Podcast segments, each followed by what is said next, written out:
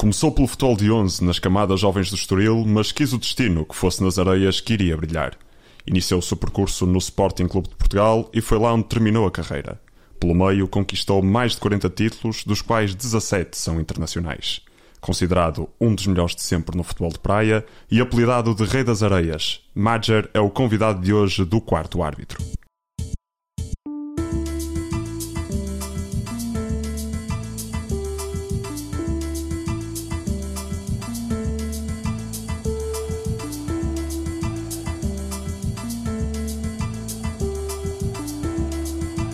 Quarto árbitro.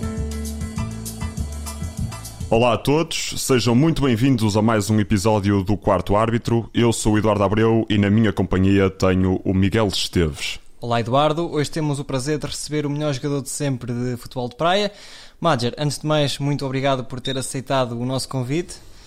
Uh, para começar, como é que surgiu a alcunha de Madger? Quer contar-nos uh, a história? Há algum tipo de admiração pelo craque argelino?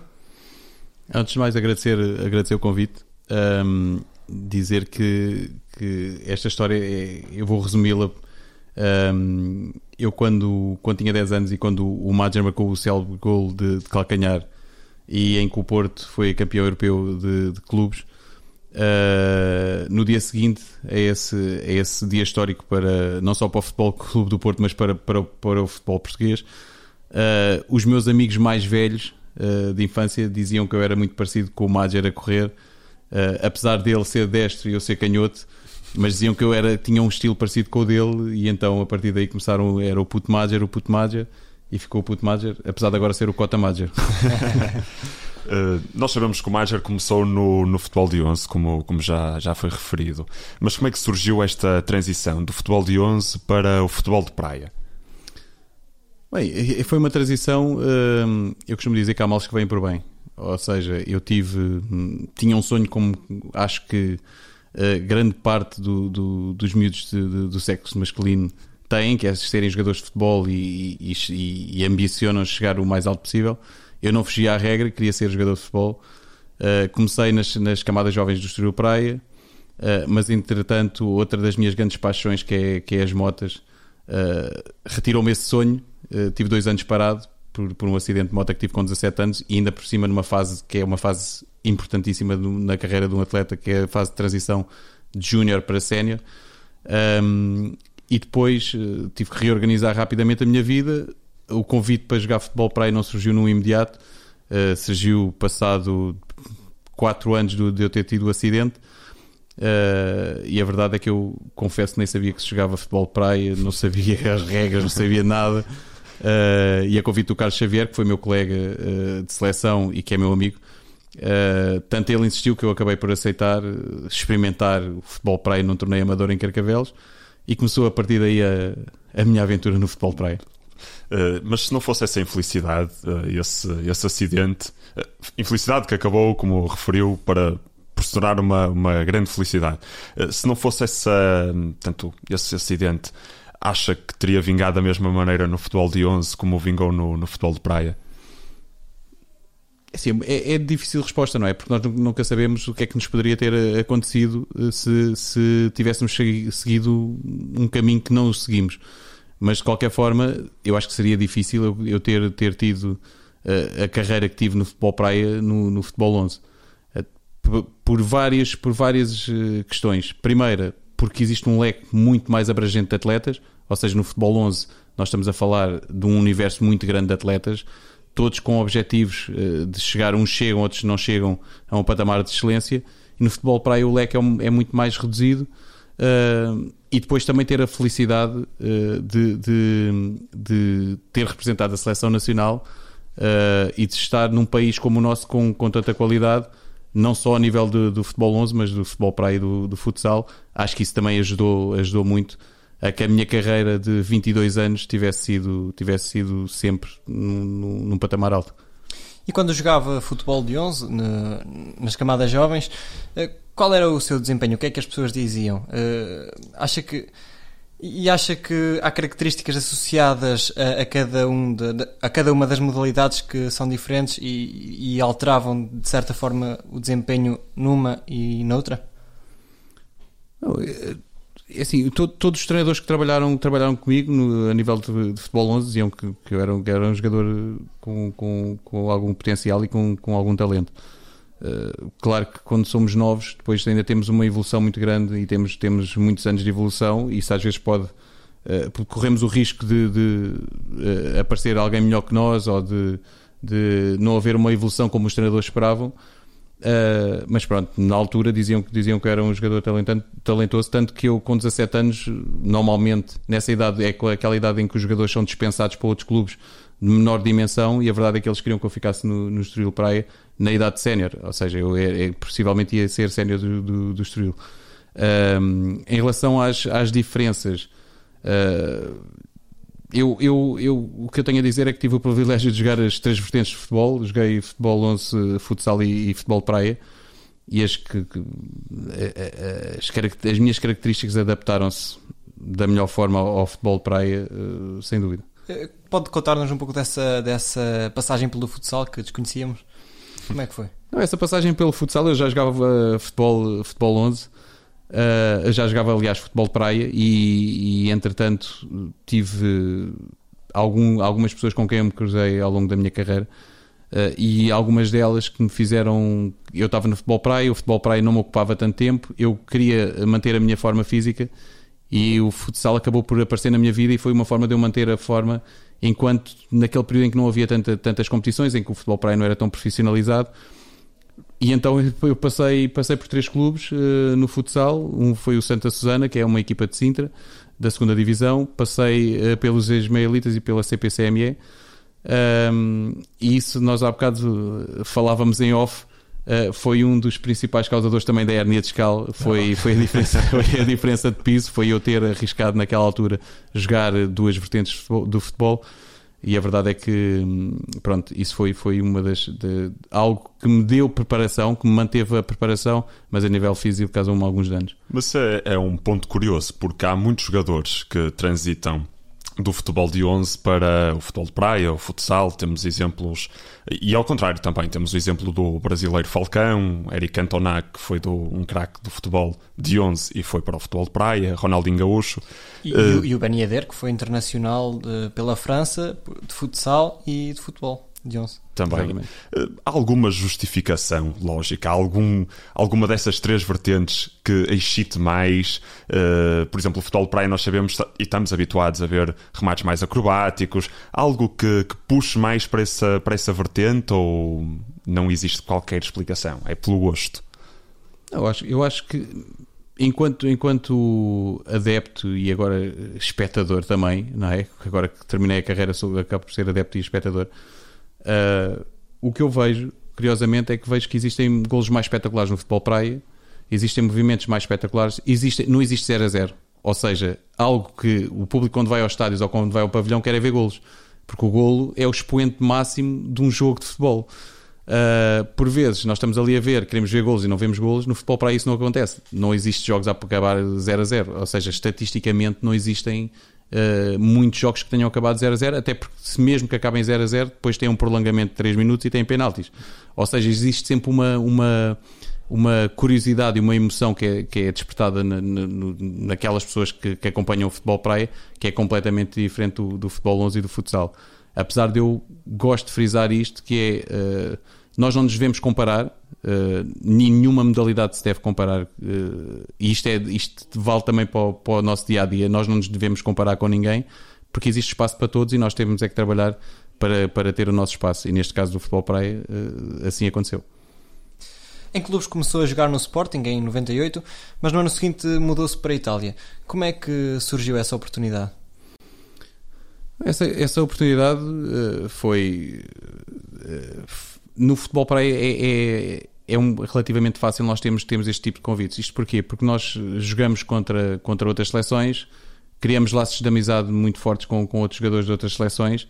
Nessa altura eu criei laços de amizade eh, muito fortes com, com neste caso, com o capitão da, da seleção italiana de futebol de praia. Uh, o campeonato italiano era um dos, foi um dos primeiros eh, campeonatos a ser mais profissionalizado.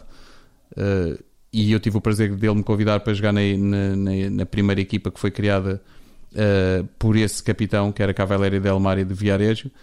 e onde, onde começou a minha, a minha aventura além fronteiras uh, e que, que depois, uh, praticamente em 22 anos, joguei-os quase todos lá fora. E é um dado curioso, até porque foi o primeiro estrangeiro a jogar em, em Itália e também jogou, como disse, noutros, noutros países, inclusive no Brasil, país do, do futebol. Uh, Pode-nos contar um pouco dessa passagem do, pelo estrangeiro? Uh, que memórias é que guarda também dessa, dessas grandes passagens? Não tal como, como, como eu frisei anteriormente, eu tive o privilégio de passar, de, de, de passar por vários campeonatos, ser o primeiro estrangeiro a jogar num campeonato fora, fora de Portugal. Um, e, e acabo por ter, por ter uh, depois vários convites para além de, para além de Itália. Tive, tive vários anos em Itália, uh, depois passei pela, pela Roma, pelo Milão, tive, tive vários convites. Uh, passei pela Rússia, Emirados, Turquia, ou seja, todos esses países aconteceu de uma forma natural os convites, porque viam realmente que eu, para além de, de, de da, da mais-valia enquanto jogador, era, era um, um, jogador que ia ajudar no desenvolvimento do próprio futebol praia naqueles países. Uh, estamos a falar de países que estavam, estavam a começar, não, não falo de Itália, uh, mas por exemplo, os Emirados Árabes, uh, a Turquia, mesmo a própria Rússia, e então precisavam dos jogadores estrangeiros já com algum, com algum know-how a nível de futebol praia. para quê? Para ensiná-los o que era o futebol praia. Muitos deles não sabiam. Nós falamos da Rússia, um país que, que, que agora, atualmente é, é, campeão do mundo e que há uns anos atrás era impensável qualquer, qualquer pessoa imaginar que, que a Rússia ia, ia, ter uma evolução tão grande e ia ter uh, atletas de, de, de, alto nível, é? de, alto nível. E isso foi muito graças aos jogadores estrangeiros que foram para esses campeonatos, que foram basicamente dar-lhes ali uh, algumas luzes do que é que era o futebol praia e a partir dali eles começaram a desenvolver Uh, e eu tive o privilégio de ter, ter jogado nestes campeonatos todos e ter conquistado títulos também. Quando é que chegou à seleção? Qual foi a primeira internacionalização e como é que foi a primeira internacionalização? A minha primeira internacionalização foi em 98. Eh, eu, eu agora volto aqui um bocado, um bocado atrás na, na nossa conversa. Eu quando tive o convite para, para, jogar, para jogar futebol para aí, que, que, a tal modalidade que eu desconhecia, uh, o que, o que aconteceu é no final desse torneio amador em Carcavelos, eu lembro perfeitamente das palavras do, do selecionador nacional do, do professor Barnabé, que na altura era o nosso selecionador, que me perguntou: Ó oh, miúdo, tu tens, tens passaporte? E eu na altura disse-lhe que não, e ele disse: Então tens que ir fazer o passaporte, vens connosco para o Campeonato do Mundo. E onde, é que, onde é que era o Campeonato E o Campeonato do Mundo era no Brasil, uh, e eu, ou seja, de uma modalidade que eu desconhecia. Passou a ser uh, internacional. Passei, passei, passei, a ser convocado, basicamente. Enquanto os outros não estavam convocados, eu já estava, fui o primeiro a ser convocado. Aliás, nós brincamos isto. Eu brinco com, com, com aquela geração muitas vezes. Então, eu, o miúdo chegou ali, foi logo o primeiro a ser convocado, e vocês que andavam lá foram os últimos a ser convocados porque foi engraçado. Eu, eu desconhecia a modalidade e depois tenho o convite para, para, para integrar uma seleção, para ir logo a um campeonato do mundo. É que ao, ao menos te podiam ter colocado numa, num, num, torneio amador de seleções, mas não, foi logo para o, para o, para o campeonato do mundo. Epá, foi, foi um, um, momento, um momento fantástico. Mas tenho, tenho, tenho-vos a dizer e a revelar que não. Foi assustador, foi assustador, porque eu já tinha a minha vida completamente reorganizada, não é? Para quem tinha deixado já o futebol, e depois ter o convite para o futebol para ir logo para um campeonato do mundo é, como, é assustador. Como é que o conseguiram convencer então? Bem, a mim convenceram-me, é assim, eu acho, eu acho que, que o convencer para eu praticar futebol praia foi mais difícil. Uh, depois para ir a um campeonato do mundo e representar uma seleção acaba por ser muito mais fácil, não é? Porque nós vamos. Aquilo que eu, que eu ambicionava quando queria ser jogador de futebol 11, eh, tinha ali uma, uma oportunidade, nem que fosse de uh, descansar a minha mente uh, e dizer assim, pá, pelo menos tiveste, fizeste tudo uh, para, para vingar no futebol, está-te a surgir mais uma chance, epá, vamos, vamos ver se dá. Se não der, pronto, vamos, vais à tua vida.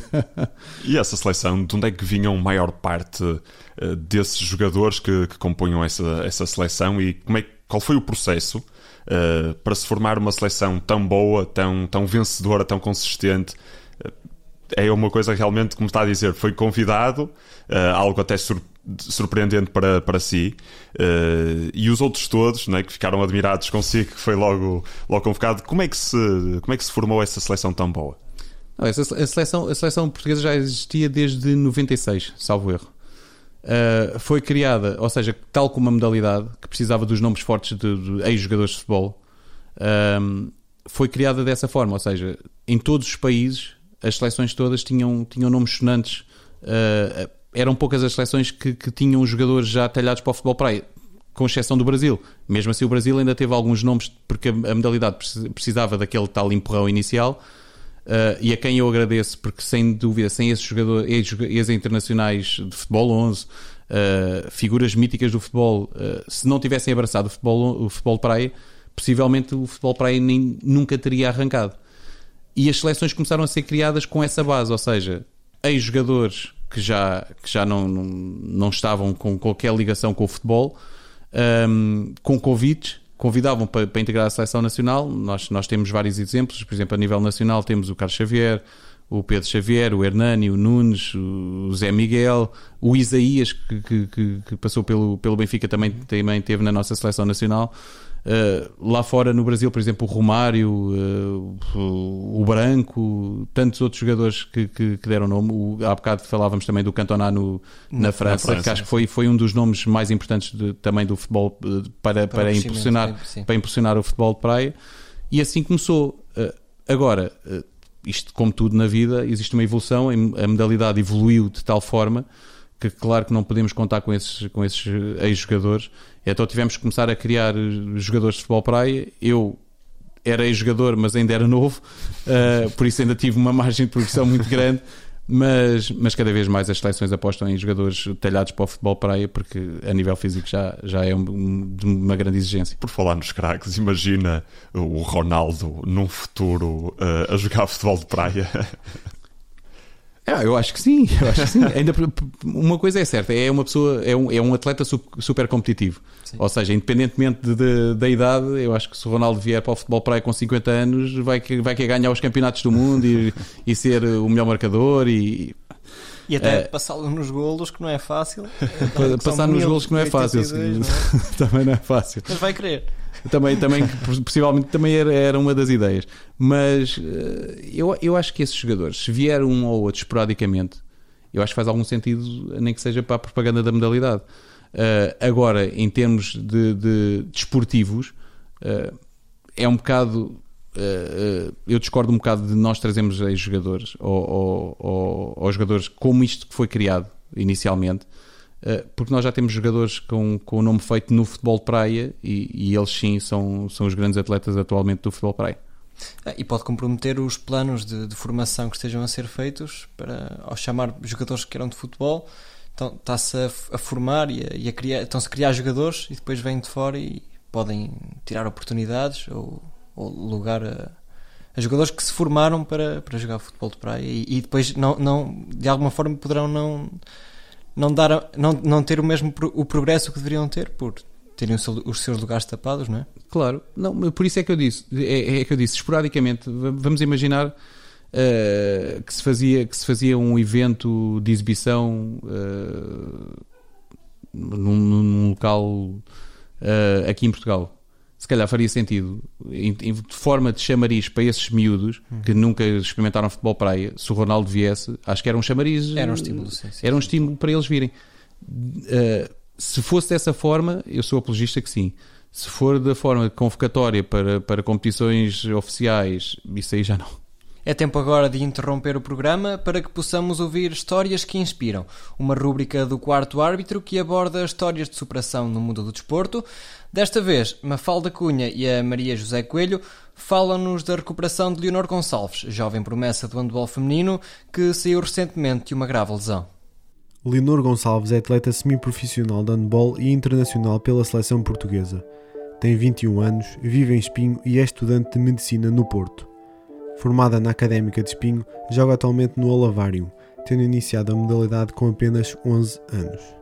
Em setembro do ano passado, ao rematar da sua posição, pisou o pé de uma atleta da equipa adversária e fez uma entorse no tornozelo com ruptura total de ligamentos, uma das lesões mais frequentes neste desporto. Até iniciar a fisioterapia, a jovem escardina dizia sentir dores brutais de ambos os lados do tornozelo. A lesão, pelas consequências que teve na mobilidade da jogadora, impactou também o trabalho desenvolvido enquanto estudante no curso de medicina. O reforço abdominal e a consciência postural passaram a constituir novas preocupações, que, segundo Leonor, não são ferramentas muito focadas no trabalho de um atleta, mas vão ser uma mais-valia para o seu futuro. Em qualquer modalidade, a imprevisibilidade de uma lesão é um fantasma que atormenta todos os atletas que se comprometem a dar o seu melhor. Quando acontece e é encarada como um desafio, pode mesmo ser o ponto de viragem para um desempenho desportivo mais resiliente. Em entrevista à Físio Global, Leonor Gonçalves refere isso mesmo. O que eu sou agora, comparativamente ao que eu era quando cheguei aqui, não tem nada a ver.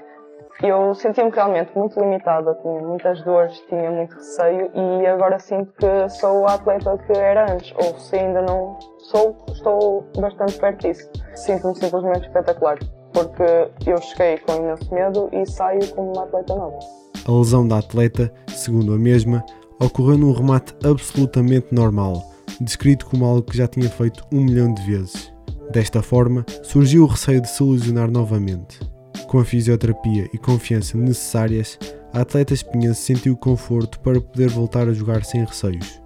Foi assim que, em pouco tempo, voltou em segurança a fazer uma das coisas que mais gosta: jogar handball e ajudar a sua equipa. Bem, Major, voltando ao, ao tema da, da seleção, qual é a história mais engraçada que tem para contar? Eh, já falou dessa da, da convocatória, mas outra que tenha acontecido num estágio da seleção ou então num campeonato?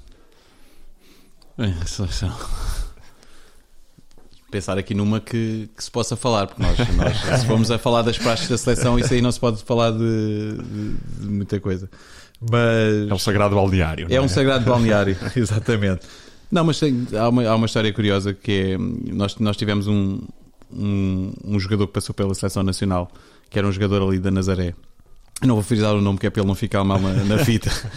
em que nós lhe fizemos uma, uma, uma praxe eh, que, que foi eh, dizer que ele ia entrar a titular.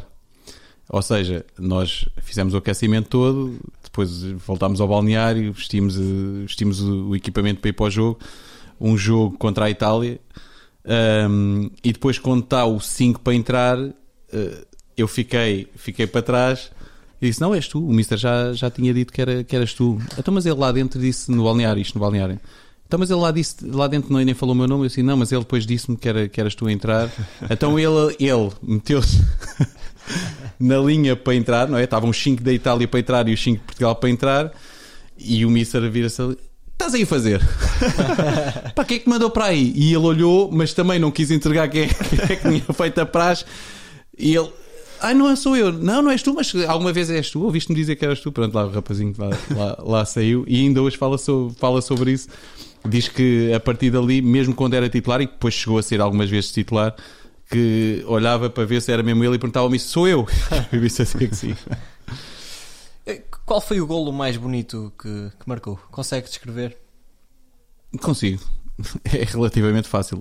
E foi aqui nestes ares, por acaso. Foi aqui em Espinho, eh, o Campeonato do Mundo eh, frente, frente à Suíça.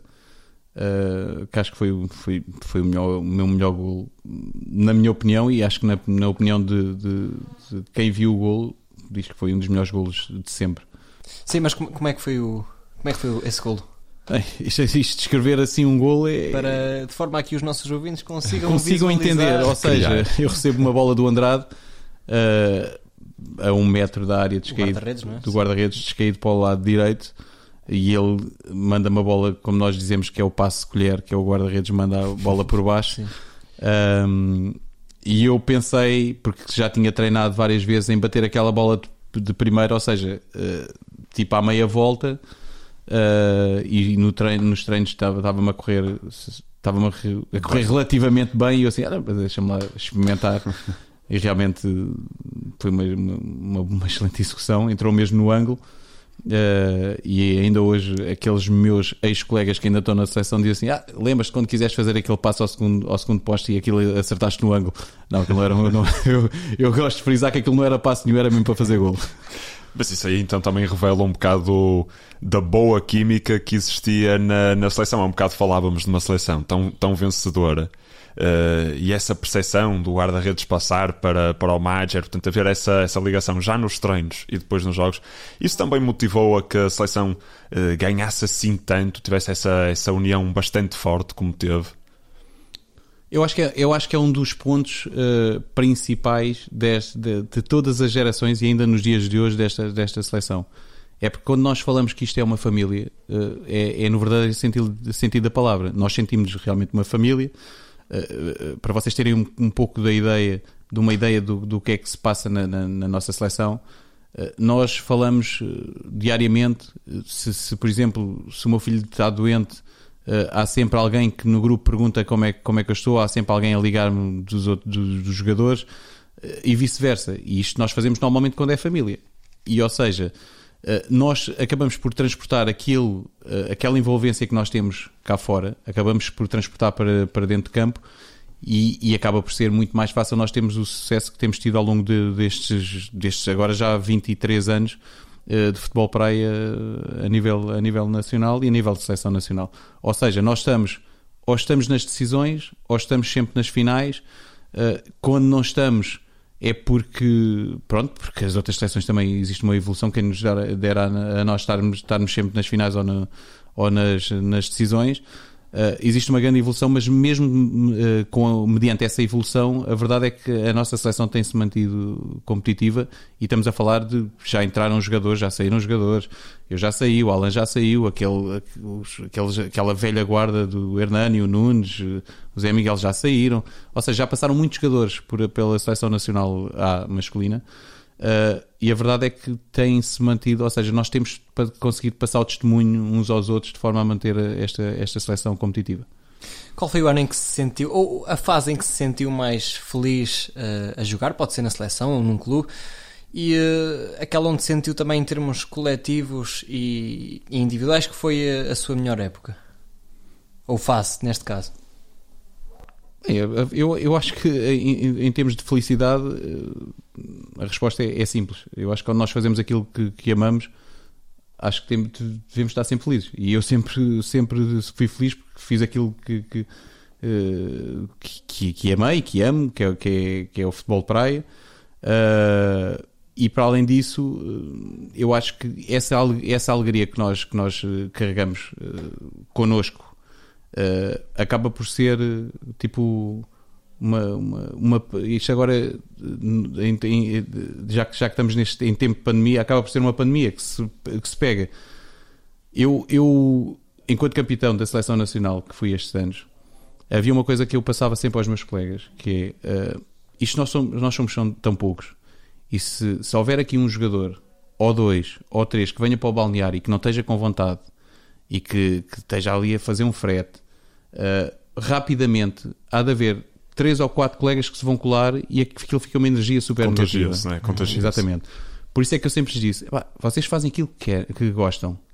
Uh, uh, pá, nós, nós, relativamente, se formos a, a nível de, de comparação, nós trabalhamos 4 horas por dia. Pá, se, fosse, se fôssemos para um emprego, normalmente trabalhávamos as 8 horas, se não fosse mais. Uh, viajamos, viaja, andamos atrás do sol, que é uma realidade, não é? Na, na, a maior parte das vezes andamos atrás do sol. Agora um bocadinho, cada vez menos, porque agora há pavilhões e há, muitas das competições são feitas em pavilhões. Mas só isso faz com que. porque é que eu não não ia estar feliz a fazer aquilo que, que, mais gosto? E isto acabou por também por ajudar na, na, tal, na tal questão do, do sucesso. É realmente nós, em prol do, do, do, do grupo, porque estamos inseridos numa modalidade coletiva, é aquela questão de, de, colocar o ego coletivo sempre à frente do ego individual e isso foi sempre uma das chaves do, do nosso sucesso. Mas como é que se justifica também? Porque aqui temos que, que referir um, um, um, fantástico ponto. Uh, como é que se explicam, depois dessas justificações, digamos assim, uh, como é que se justificam 1082 golos, Major? Pai, que eu não passava a bola a ninguém, estou a brincar. uh, Ah, sabes, sabes que eu nunca, em momento algum, uh, andei em busca de, de, de, títulos individuais, de recordes individuais, nunca. Eu acho que quanto mais procuramos, uh, mais difícil se torna alcançar. Eu tenho como, por exemplo, uh, quando, quando eu atingi os mil golos, eu tive quatro jogos em que eu estava focado em ganhar os jogos e, e, e ajudar a seleção nacional. Uh, e tinha os meus colegas todos, é hoje que vai chegar ao mil, é hoje que vai chegar ao mil. E aquilo inconscientemente, para mim, aquilo foi-me entrando na cabeça. Porque eu havia um livre e eles davam uma bola, vai. só que uh, eu acho que quanto mais tu procuras, mais, mais difícil é tu, tu atingir os objetivos. Há um peso maior nas costas. Há um, há um peso maior.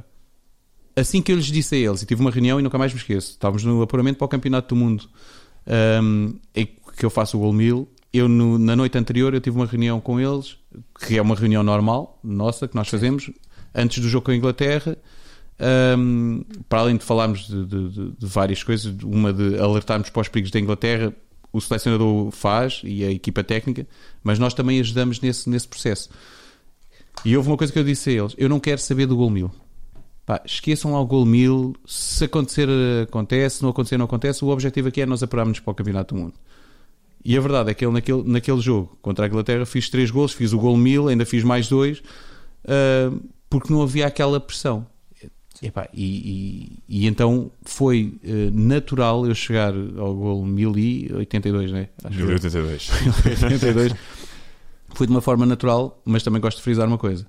Eu acho que quando tu trabalhas com os melhores e quando estás inserido numa seleção que, que é uma seleção de excelência, torna tudo muito mais fácil, não é? Eu não, não teria atingido 82 golos, com todo o respeito, se jogasse, por exemplo, na Estónia ou, ou noutra seleção. Por isso também tenho que agradecer sempre aos, aos meus vez, a, a força coletiva Exatamente. a fazer a diferença. Exatamente. Roger, entrando agora noutro registro, mais curiosidades acerca da modalidade, eh, porque é que, o, o, aliás, o futebol de praia se joga com música? Isso é uma, isso é uma boa questão. Isto, isto, isto começou logo de, desde o início, eu, desde que me lembro que o futebol, tem, futebol praia tem música. Eu confesso que, em termos de. Eu, enquanto uh, ex-jogador e quando era jogador, e uh, enquanto agora no cargo em que tenho, eu acho que é capaz de ser engraçado para as pessoas que estão no estádio uh, a ver, porque veem que há ali um ambiente de festa e tudo os jogadores sempre testaram a música, isto é uma realidade, e eu, enquanto dirigente, também testo a música. Porque acho que dá, dá um ar um pouco, pouco profissional da, da modalidade. Uh, mas de qualquer forma foi sempre algo que, que, foi, que foi sempre usado. A FIFA depois, que poderia ter sido aquela naquela transição em que a FIFA entra em 2005 podia ser a FIFA a dizer não, pá, isto com música, no futsal não temos música, futebol 11 não temos música, aqui o futebol para aí também não, mas não, aderiram à moda. Porquê? Porquê? Porque eu acho que eles, que eles devem ver isto uh, de, de, ou seja, o, de, devem ver um produto vendável ou seja, deve ser vendável, mas. Ir, ouvir música e ir ver futebol. E ver, e ver futebol, ou seja, é tipo samba e futebol. É a mesma coisa que o Brasil também é muito samba e futebol. E eles acham que o futebol praia também é muito vendável por causa da questão da música. A nível desportivo, eu não acho, sinceramente. E mais importante, gostam das músicas que passam? acha que a FIFA escolhe mal as playlists dos, dos mundialitos, por exemplo? Ora, eu vou te dizer uma coisa. Eu não faço a mínima ideia que músicas é que eles passam. Eu contava lá dentro. Concentradíssimo Epá, não fazia a mínima ideia. Não fazia a mínima Aliás, só, só sabia a música quando, quando nem era bem música, uh, que era o som que se fazia quando, quando havia um livre. Uh, essa, essa música é, daquela, é, é aquele som que fica sempre na nossa cabeça. Uh, mas em termos de música, se me perguntarem pá, que música é que estava a tocar no, na final do Campeonato do Mundo, não sei, faço a mínima ideia.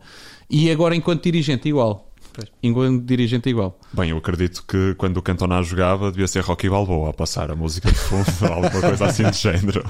Outra curiosidade, já um bocado falávamos da, da preparação dos, dos atletas e é uma, uma curiosidade que temos relativamente ao futebol de praia. Falou da seleção da Rússia e nós, uh, por tendência, associamos a Rússia ao frio.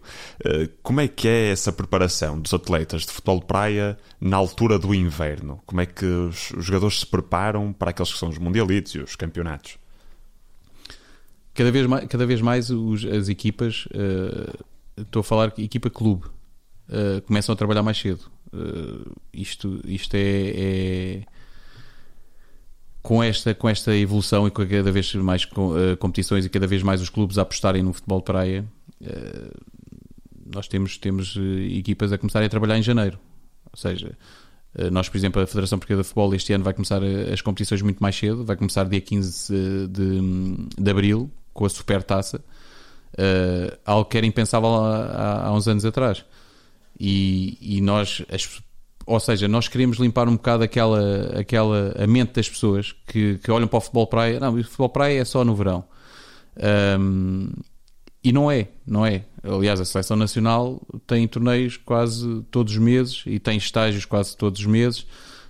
Um, e isso acaba por fazer a nível. Aqui, agora estou a falar aqui de Portugal, mas já, já, já passa à, à Rússia e à Suíça, por exemplo, que é uma seleção também forte uh, e que também não tem praias, não é? E que as pessoas dizem então, mas como é que a Suíça é competitiva e não tem praias?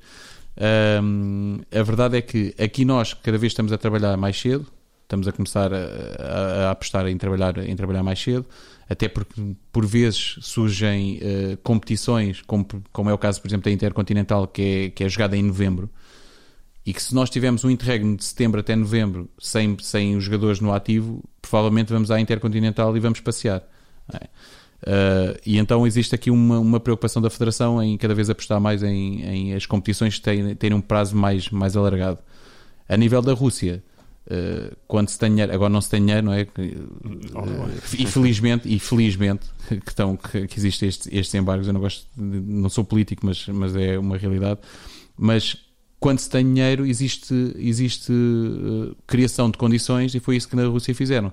A Rússia começou a apostar nos pavilhões com areia Uh, e eles basicamente têm competição o ano todo e não é à toa que nós, quando ouvimos falar da Rússia agora, ouvimos, falar da Rússia como uma das potenciais candidatas ao, ao Campeonato do Mundo, ao Campeonato da Europa e uma das potências mundiais. Qual é a diferença também entre mundialitos e mundiais? E porquê é que há tantas vezes mundialitos? Às vezes não, acho que não se percebe bem isso.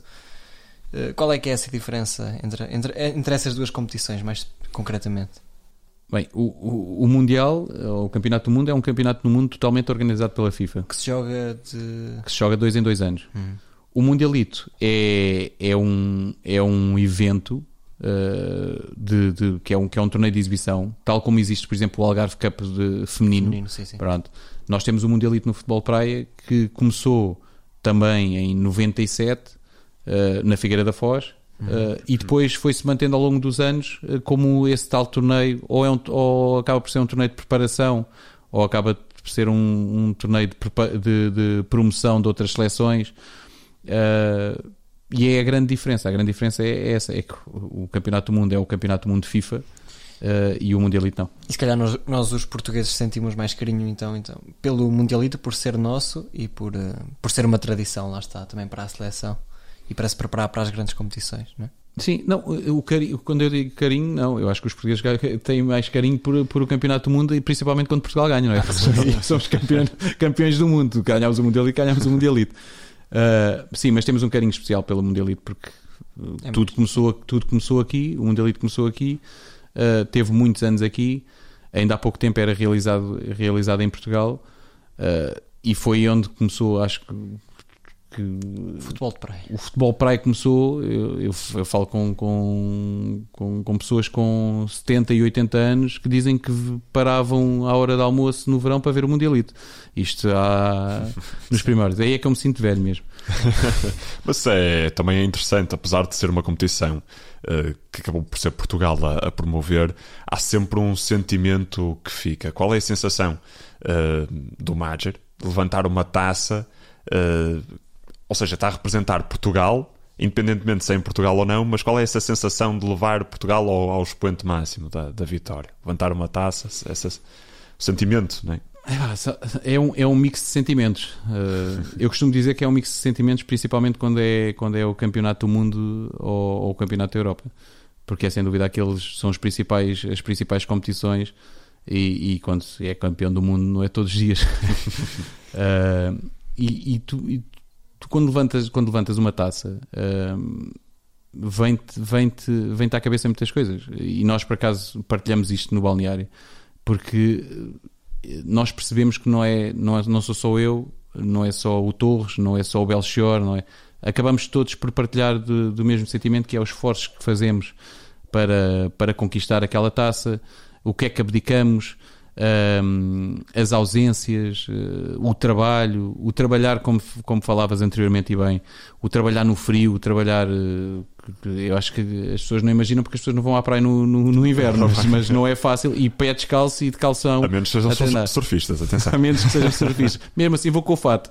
Ora Uh, e isso, isso acaba por, por nós uh, vir-nos isso tudo à cabeça, mas depois pensamos rapidamente assim: pá, nós vamos deixar aqui um legado uh, e, e, e, é aquela, aquela sensação de dever cumprido que ficamos todos, que é pá, valeu a pena o esforço, porque só vale a pena o esforço quando conquistas, quando não conquistas, pronto, é ficar sempre aquele amargo de boca, mas a verdade é que nós, nós temos, temos conseguido conquistar mais do que, do que perder.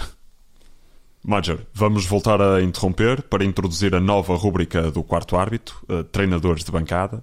Preparámos-lhe também uma, uma surpresa.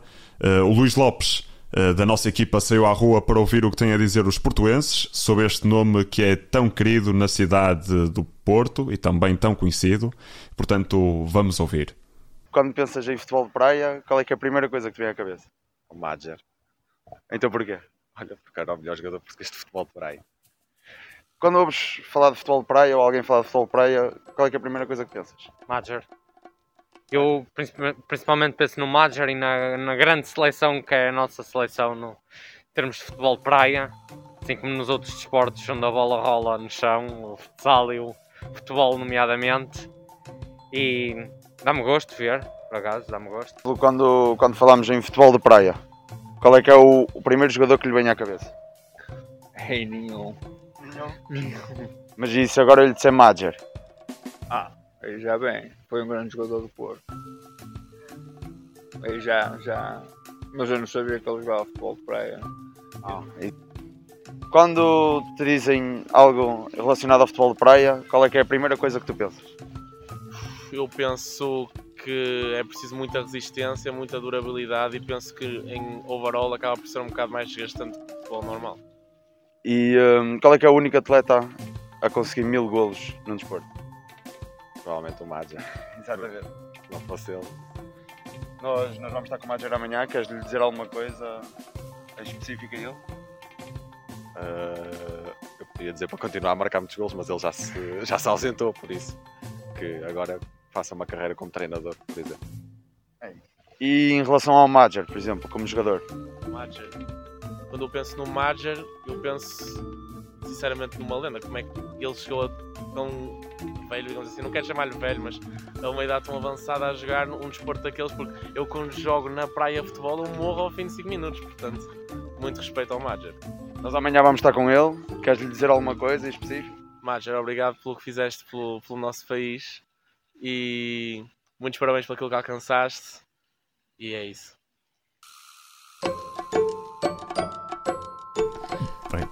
Reações, Matcher. Bem, primeiro gostei muito de, de, Nós somos dos melhores do mundo que, as bola, que a bola, quando, quando as modalidades que a bola rola, rola, rola mas o bowling também rola no, a bola também rola no chão. Por exemplo, o hockey patins também, e hockey patins também há várias. Há várias.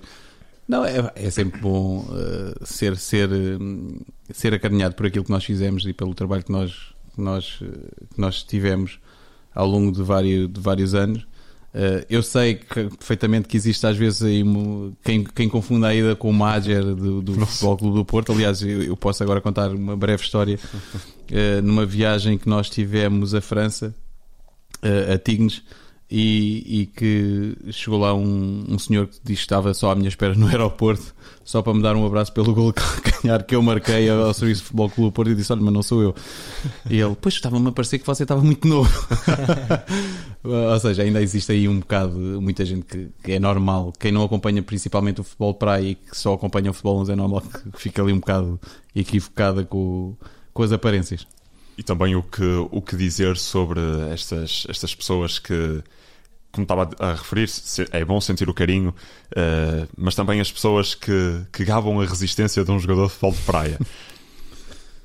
É, é, é uma realidade. Eu acho que todos nós, eh, nem que, nem que fosse. Eu nem, já nem digo praticar futebol praia, mas se formos pôr a toalha e se tivermos uh, só um sítio para estender a toalha a um quilómetro, já, já pensamos duas vezes: Ei, agora vou ter que andar isto tudo na areia.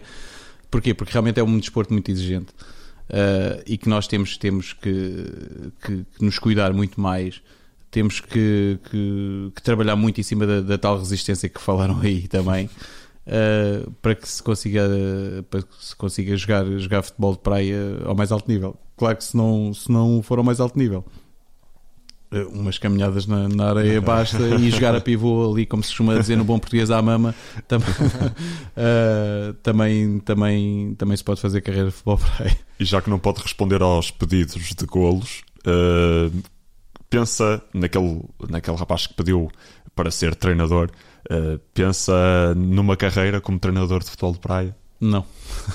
Por isso é que eu me ri logo. Uh, não, porque eu nunca tive o objetivo de ser treinador. Um, tive, tive, sempre objetivos de estar mais na, na gestão do, do, futebol praia e na coordenação, como estou atualmente na, na Federação Portuguesa de Futebol, um, mas mais a trabalhar as lacunas que eu conheço da modalidade do que propriamente ser treinador. Até porque eu não sei como é que ia reagir Uh, se fosse treinador de, de, de, jogadores e de colegas que, com quem eu partilhei o campo, não sei se os ia aturar. Atualmente é coordenador-geral da, da, Seleção de Portugal de Futebol de Praia. Qual é a sua função aí na, nesse, nesse cargo? Eu sou, eu sou coordenador-geral uh, do futebol de praia, uh, não é só da, da seleção. Ou seja, aqui é, o, meu, o meu cargo é sem dúvida desenvolver o futebol de praia a nível nacional Uh, é tentar ao máximo uh, criar condições para que haja cada vez mais competições e mais praticantes. Um, criar condições uh, junta, juntamente das associações e das autarquias para criarmos recintos desportivos e cada vez há mais e cada vez há mais campos urbanos. E isto tudo em prol de, de, de, das seleções nacionais tanto da masculina como a, como a feminina Uh, que é uh, só com, com, com competição uh, e com um campeonato competitivo e com vários jogos é que nós conseguimos alimentar uma seleção nacional e, e esse é um dos, dos principais objetivos da Federação. E quais são também os procedimentos que, que estão a ser feitos neste momento para se renovar também a seleção e esse selo de, de vencedor que tem a nossa seleção portuguesa? Não, primeiramente é, é, é alargar o quadro competitivo e, e criar uh, cada vez mais um, um quadro alargado com mais jogos. Depois há uma, uma aposta forte de, de, da Federação também no Sub-19 e no Sub-21. Uh, eh, porque nós, uh, eu digo infelizmente, mas é uma realidade, nós desta modalidade começamos a construir pelo telhado. E o que é que eu quero dizer com isto? Nós começámos com a Seleção Nacional, só depois é que vieram os clubes, Uh, só depois é que veio o campeonato de clubes mais, eh, mais profissional, pode-se dizer assim. E então nós temos que continuar essa construção de cima para baixo, porque se for para alimentar uma seleção nacional, se nós vamos começar com a formação de infantis iniciados, nós vamos ter que esperar 20 anos até ou mais, às vezes ou mais ou menos, também pode chegar ali aos 17 anos e termos jogadores com muita qualidade, mas a verdade é que para alimentar uma seleção nacional vamos ter que esperar cerca de 20 anos para ter os, jogadores aptos a, fornecer uma seleção nacional lá.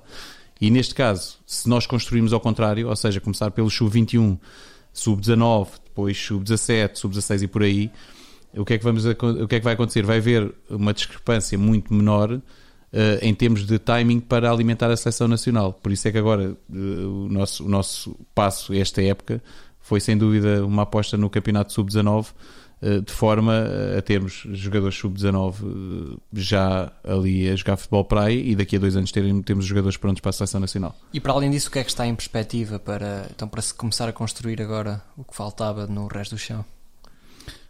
Não, em perspectiva é, é fazer os encontros de, de, os encontros de, de, de camadas mais jovens eh, juntamente com as associações. As associações, as associações uh, regionais têm um papel muito importante eh, no desenvolvimento do, do, do, futebol, do futsal e do futebol de praia. E então é criar esses, essas uh, inter-regiões para, para, para os miúdos que jogam futebol 11 e futsal também de experimentarem o futebol de praia. Uh, e temos, temos aí alguns, algumas competições também que já são competições, uma delas é a Major Cup, que, que ainda, ainda a semana passada foi homologada pelo governo como de utilidade pública. Uh, porque realmente uh, viram que ali existe, existe, um, existe um, um princípio de, de, educação via desporto, através do desporto, e neste caso através do futebol praia, e que onde temos já cerca de 700 atletas a, a praticar e a, a, participar na Magic Cup. E para além disso, eu não, não, não posso deixar de frisar, também existe uma aposta, uma aposta grande na, no futebol feminino, tal como existe no futebol 11, uh, até pelo, pela igualdade de géneros e, e, não só, porque acho que existe muita qualidade a nível nacional. Um, e nós temos, temos o, campeonato, o nosso campeonato um, feminino que arrancou a época passada. A época passada também lançámos a primeira seleção nacional e, e pronto, e é, é para dar continuidade também. Major, uh, para finalizar, eu sei que é difícil fazer uh, estimativas uh, e também se fosse para prever, iria para vidente e não para, para jogador de futebol de praia. mas como é que vê o futebol de praia a nível nacional daqui a 10 anos? Isto porque já temos equipas como o Sporting, como o Sporting de Braga também, que tem um grande, uma grande relevância já a nível internacional. como é que vê daqui a 10 anos a Liga de Futebol de Praia? Eh, se vão aderir mais equipas? Não, eu, eu, eu, vejo, vejo que estamos no caminho certo. Nós, nós de, de, mesmo, mesmo em tempo de pandemia, conseguimos aumentar o número de equipas eh, em provas nacionais. Eh, por isso é, é porque estamos, estamos a trabalhar bem. Daqui a 10 anos, se calhar eu já vejo tal construção que nós dizíamos de que era do telhado para baixo, já vejo muito mais enraizada. Espero que, que, que mais clubes uh, adiram. Um deles, principalmente, é o Benfica e o Futebol Clube do Porto, que acho que são importantes para as modalidades. Uhum. Uh, por exemplo, o, o, vou dar um exemplo do futsal. Eu acho que era importante o Porto, por exemplo, participar numa, numa competição de futsal pelo, pela, pela grandeza e por aquilo que ia trazer e que traz às modalidades. Uh, então espero daqui a 10 anos ter, ter esses clubes também envolvidos com o futebol praia ficará o recado. Uh, e por hoje uh, ficamos por aqui. Muito obrigado, Majer, por esta obrigado. entrevista. Uh, obrigado também a todos os que nos acompanham. Este foi mais um episódio do Quarto Árbitro. E não te esqueças, não fiques em fora de jogo.